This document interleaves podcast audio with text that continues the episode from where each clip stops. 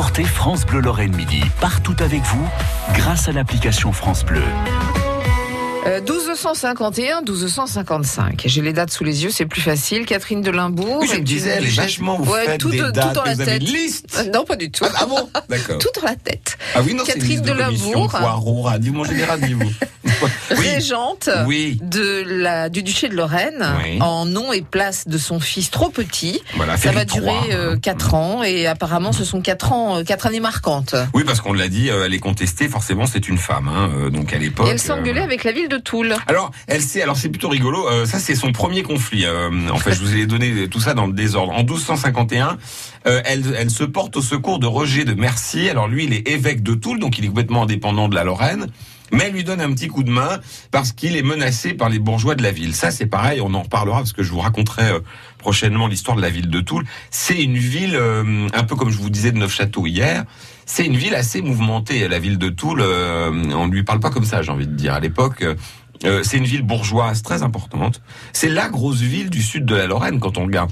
Si vous regardez la carte de l'époque, Nancy, c'est vraiment un bled. La grande ville, c'est Toul. Vous avez Toul, Metz, Verdun. Au Moyen Âge, c'est toujours ça. Vous avez quand même des villes comme Épinal qui commencent à grossir, euh, euh, Lunéville un petit peu euh, également. Mais là, et puis alors Neufchâteau, qui s'appelle pas Neufchâteau pour rien. hein, c'est un château neuf avec des remparts autour. Et donc Toul, euh, régulièrement, il y a contestation avec l'évêque, notamment, évidemment, à partir du moment où il y a des habitants, des bourgeois, un peu d'argent, les impôts. Ah oui. Ah bah oui, on s'engueule sur les impôts, notamment sur le vin. Donc, euh, du coup, bon, l'évêque est un peu débordé, demande un coup de main, elle vient l'aider en bonne voisine. Ils s'entendent plutôt bien, euh, euh, le- les évêques de Toul et les ducs de Lorraine à cette période-là. Alors ensuite, on a dit Neufchâteau. Euh, finalement, c'est Thibaut IV, le voisin, le comte de Champagne, qui remporte un peu la mise. Et puis alors, euh, euh, euh, Saint-Dié, alors elle, elle a, euh, elle a pas de chance hein, quand même avec Saint-Dié parce que ça va très très loin. hein. Elle a, il faut dire qu'elle a essayé de, de mettre au pas les chanoines. Il faut dire qu'à l'époque, les chanoines sont un peu blindés. Hein. Saint- Saint-Dié, c'est vraiment une ville, comme on dit à l'époque, sonnante, c'est une ville religieuse.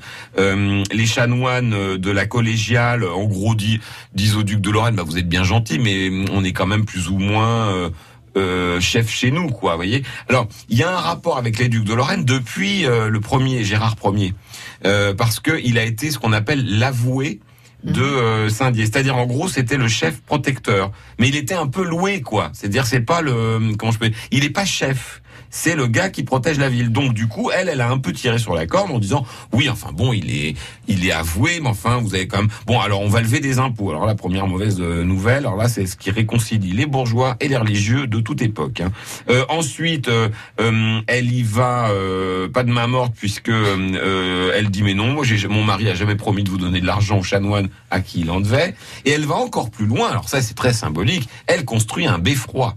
Et Euh, alors à Saint-Dié, eh ben, un beffroi, c'est le symbole de, de- du pouvoir civil dans une ville religieuse.